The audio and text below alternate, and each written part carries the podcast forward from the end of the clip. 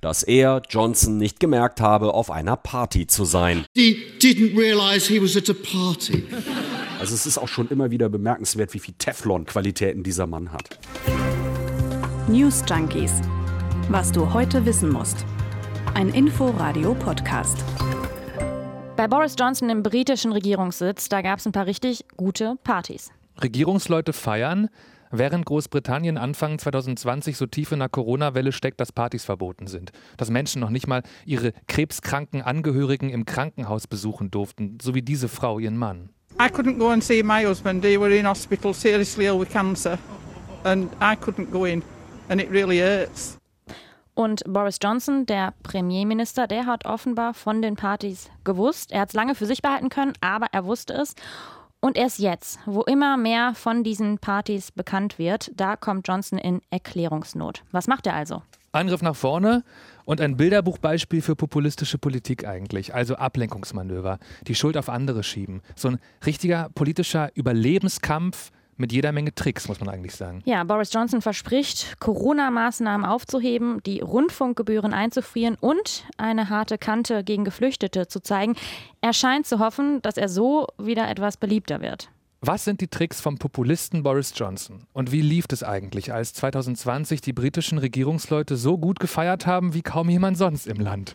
Darum geht's bei den News Junkies am 17. Januar 2022 mit Konrad Spremberg und Leonie Schwarzer. Hi. Tag. Und Konrad Spremberg, heute früh sofort so, lass mal unbedingt über Boris Johnson reden.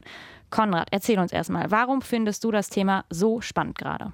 Weil ich finde, es geht da ganz viel um politische Kultur. Also natürlich gibt es in Deutschland auch Populismus, aber ich frage mich wirklich, wie das hier abgelaufen wäre bei uns. Ich finde es einen spannenden Gedanken. Also wochenlang Corona-Partys im Bundeskanzleramt. Die Bundeskanzlerin wusste davon und daraufhin stellt die sich vor die Presse und sagt, Leute, super Idee, wir schaffen den Rundfunkbeitrag ab. Also da fühlst du dich doch verarscht. Vor allem kann ich mir die Partys bei Angela Merkel wirklich nur sehr, sehr schwer vorstellen. Partys, ja. Ja, Partys. Also, äh, würdest du sagen, das geht hier nicht? Also Deutschland hat eine bessere, demokratischere politische Kultur als Großbritannien? Ja, wir sind sowieso viel besser. Nee, also so einfach ist es natürlich nicht. Ich finde das, glaube ich, darum so interessant.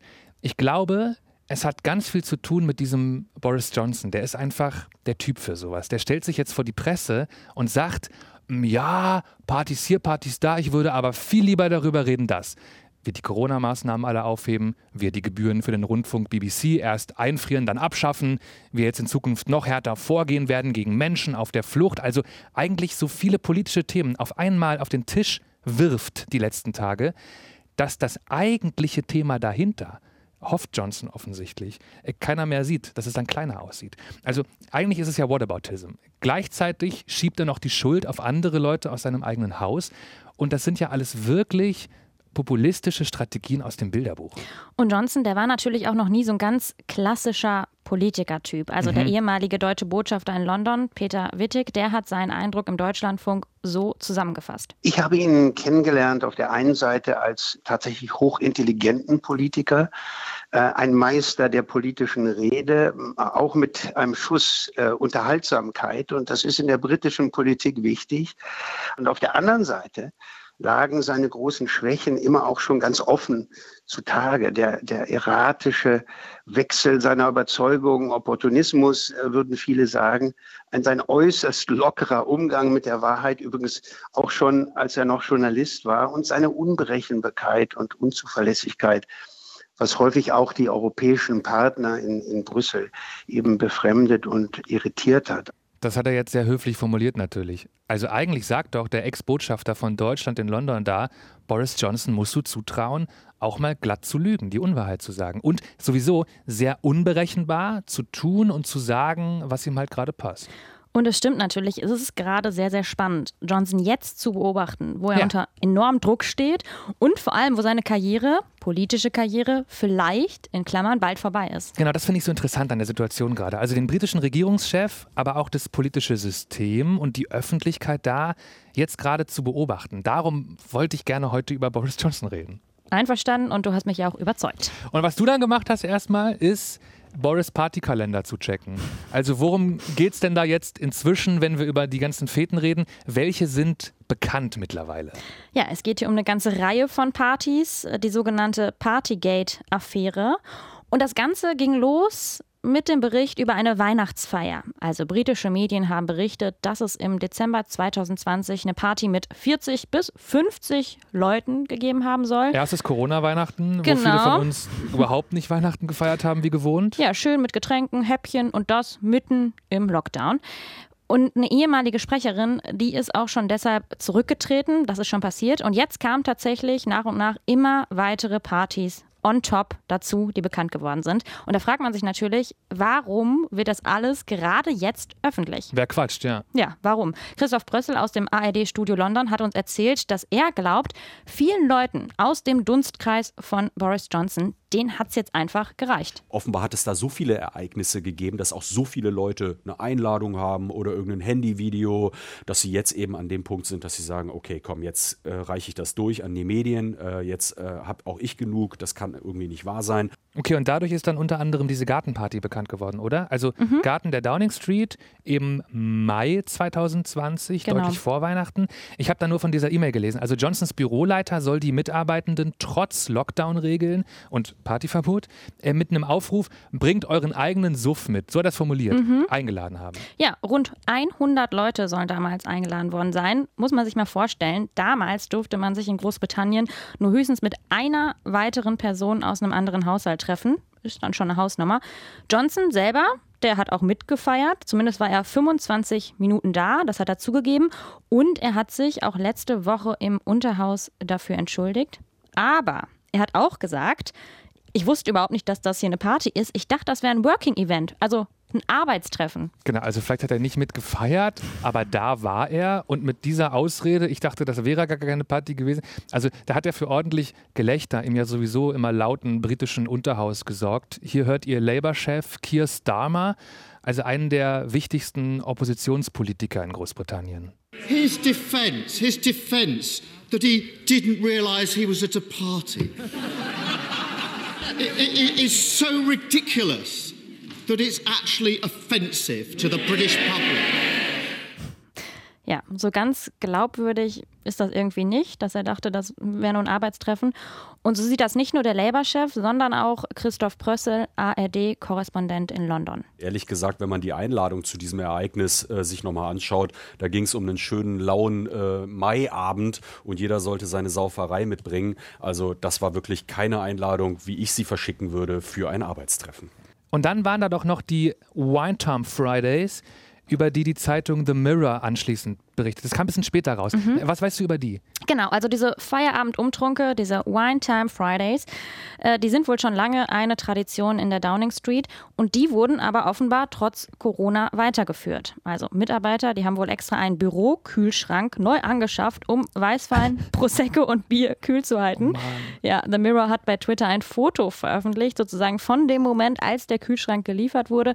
Da sieht man dann so ein riesiges Paket, das da gerade reingetragen wird. Okay, das findet der Boulevard dann wichtig, aber man muss sich es mal vorstellen, das Ganze passiert, während äh, Großbritannien größtenteils stillsteht wegen dieser Pandemie. Und dann hast du hier noch eine Party auf der Liste von April 2021, also deutlich später. Das war eine Abschiedsfete für einen engen Mitarbeiter von Johnson und über diese Party regen sich gerade besonders viele Leute auf. Ja, denn das war ausgerechnet der Abend vor der Beerdigung von Prinz Philipp.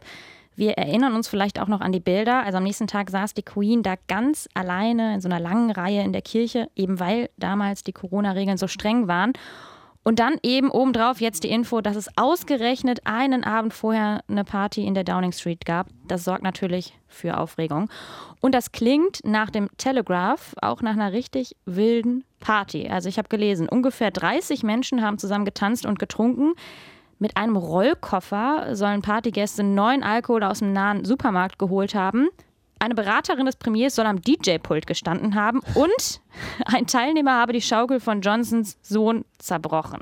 Okay, also da wird nochmal klar, er hat das definitiv gemerkt, wenn da bei ihm im Garten die Schaukel von seinem Sohn nicht mehr ganz ist, auch wenn er bei dieser Party anscheinend jetzt nicht anwesend war. Er hat halt mindestens mal seinen Laden nicht im Griff, ne? Mhm. Währenddessen draußen dramatische Corona-Situation. Und auch wenn ich echt nicht der Typ dafür bin, jedem Menschen hinter jedem Regelverstoß mit erhobenem Finger herzulaufen, hier reden wir ja über einen politischen Skandal und nicht bloß über irgendeine eine private Party. Also könnte jetzt Boris Johnson sagen, blöd, die Partys waren moralisch schlecht, sie waren auch noch illegal. Ich, der ich ein Vorbild eigentlich sein müsste, habe nichts dagegen getan. Ich trete zurück. Das macht er aber eben nicht sondern er würde da am liebsten gar nicht weiter drüber reden. Du hast ja eben schon vorhin gesagt, was für Themen er jetzt nach vorne schiebt, um so ein bisschen abzulenken. Wobei ich mir da auch die Frage stelle, ist das denn ein reines Ablenkungsmanöver? Das finde ich eigentlich mit am spannendsten an diesem Fall. Also ich glaube, es ist nicht nur ein Ablenkungsmanöver. Also erstmal ist klar, Johnson will signalisieren, wir sind eine starke Regierung, wir machen was für die Menschen. Er will aber gleichzeitig seine eigene Partei mit diesen Themen auch beruhigen, damit die an ihm weiter festhalten. Und das meinte auch unser ARD-Korrespondent Korrespondent in London. Christoph, die Themen, die Johnson da jetzt gerade rausholt und so nach vorne stellt, das sind sowieso schon Themen seiner konservativen Partei. Stimmt, die BBC zum Beispiel mhm. als öffentlich-rechtlichen Rundfunk, die kritisieren die Tories in der heutigen Form schon länger.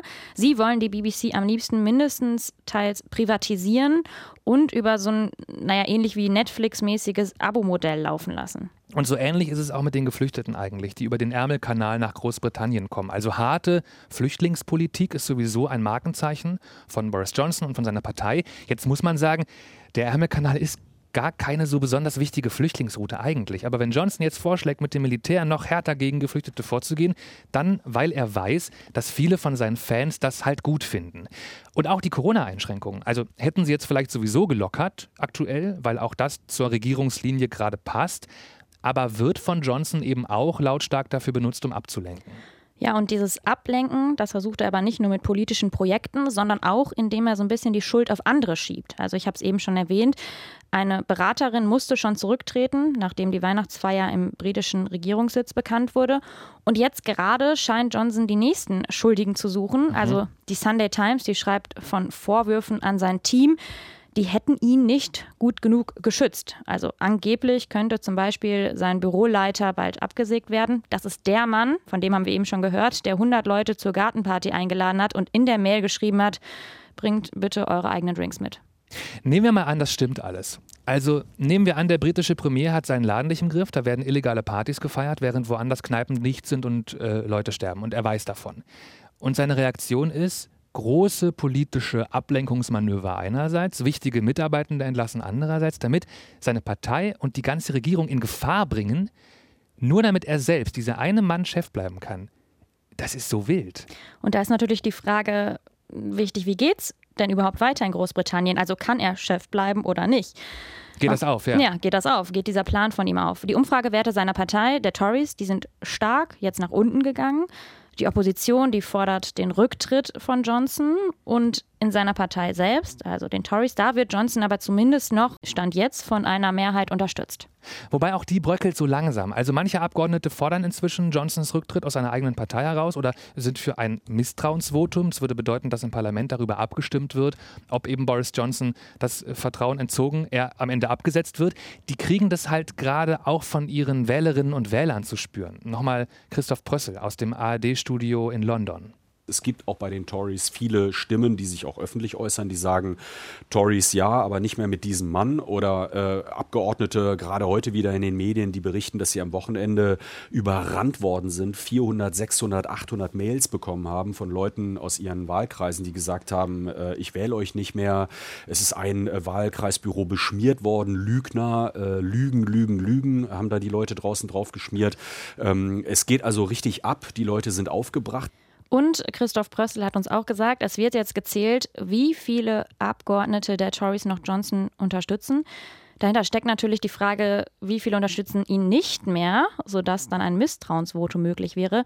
Stand jetzt sind es wohl noch nicht genug, denn damit es so ein Misstrauensvotum im britischen Unterhaus gibt, müssten ihm 15 Prozent der Abgeordneten der konservativen Fraktion das Misstrauen aussprechen. Das wären insgesamt 54 Abgeordnete. Und dann ist da ja auch noch diese offizielle Untersuchung. Und wahrscheinlich warten auf deren Ergebnis gerade echt viele noch von den Abgeordneten der Tories, weil die wissen wollen, was sagt denn diese Gutachterin darüber, was da gefeiert wurde und wie die Kultur im äh, Regierungssitz von Großbritannien so war die letzten Monate. Also es gibt diese Regierungsbeamtin Sue Gray, die prüft gerade all diese Fragen. Und man weiß nicht so genau, äh, welche Fragen sie genau stellt, aber sie hat auch mit Boris Johnson schon darüber gesprochen und soll so eine Art Bericht veröffentlichen. Der kommt wahrscheinlich Ende der Woche oder im Laufe der nächsten Woche. Ähm, sie ist natürlich keine so ganz unabhängige Person, insofern, dass sie zur Regierung gehört. Also sie ist von denen angestellt und beauftragt. Trotzdem soll sie unabhängig von Johnson, dessen Verhalten und auch das Verhalten der Leute um ihn herum halt jetzt untersuchen, analysieren. Und Boris Johnson selbst sagt ja auch, ich warte erstmal auf das Ergebnis von dieser internen Untersuchung und dann reden wir weiter. Und dann gibt es eben verschiedene Möglichkeiten, wie es danach weitergehen kann. Ja. Also über eine klassische Wahl bestraft zu werden von den Bürgerinnen und Bürgern.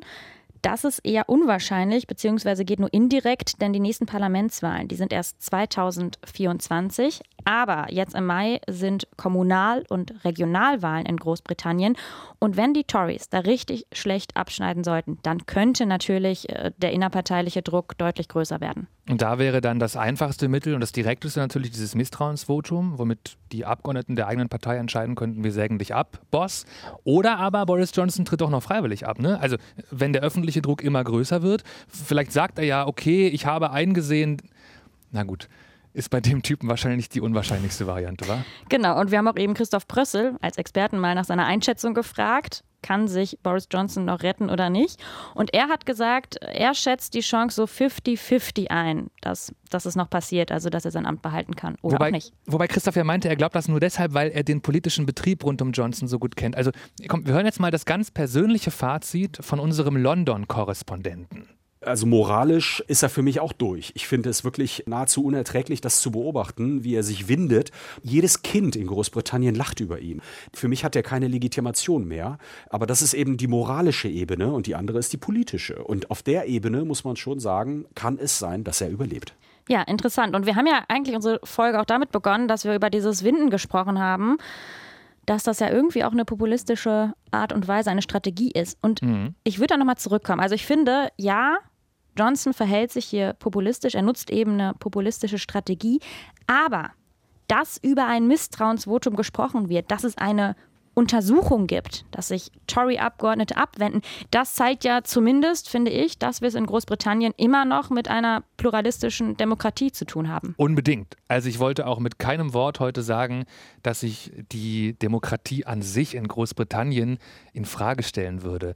Hm, aber es ist ja schon so, Sie haben den Mann zum Premierminister gemacht. Okay, dann gucken Sie dem beim Regieren zu und merken schon, hat Christoph uns gesagt, hier und da laufen Sachen im Boris Johnson-Manier halt, aber gut, kannst du machen. Jetzt siehst du das. Und wenn die Untersuchung am Ende zeigt, dass Boris Johnson so großen Mist gebaut hat, wie jetzt gerade eigentlich alle glauben, dass er Mist gebaut hat, dann wird spannend zu sehen sein, wie einerseits der politische Betrieb so insgesamt darauf reagiert, mhm. aber auch, wie gut die Partei darauf reagiert. Und ich glaube, diese Krise ist ja gerade eine für Großbritannien, aber auch für die Partei. Und ich glaube, wie die Tories da rausgehen, aber auch so wie der ganze politische Betrieb in Großbritannien da rausgeht, das ist noch nicht ausgemacht jetzt. Und mhm. das zu beobachten wird, glaube ich, interessant und da darf man einen sehr kritischen Blick drauf werfen, glaube ich, weil eine Demokratie ist eine Demokratie. Aber wie gut eine Demokratie funktioniert, das liegt ja immer, hängt immer davon ab, wie gut die einzelnen Institutionen funktionieren. Auch die Parteien, auch die Parlamente und so. Und wie die jetzt mit diesem Skandal umgehen, also das ist eigentlich, worauf ich gespannt bin. Das stimmt. Und natürlich ist interessant, wie dann die Tories damit umgehen, aber auch die Bevölkerung. Mhm. Also schafft dies so einen Druck aufzubauen, dass die Tories vielleicht auch zum Handeln gezwungen werden. Also ich meine. Ja, wenn sie es möchte. Mhm. Oder vielleicht ist die Bevölkerung auch eine, die am Ende sich dann wieder von anderen Themen überzeugen lässt von Boris Johnson. Also das wird ja so interessant zu sehen sein, wie sich auch die Meinung entwickeln wird auf ihn bezogen. Geht seine Strategie auf? Ja, das werden wir sehen, aber nicht mehr heute. Das waren die News Junkies für diesen Montag 2022, die erste Folge mit uns beiden, Leonie Schwarzer und Konrad Spremberg. Feedback, Kritik, was auch immer ihr zu diesem Thema denkt, gerne an newsjunkies.inforadio.de. Schreibt uns und hört uns morgen einfach wieder in eurer Podcast-App. Bis dann. Ciao. News Junkies. Was du heute wissen musst. Ein Podcast von Inforadio. Wir lieben das Warum.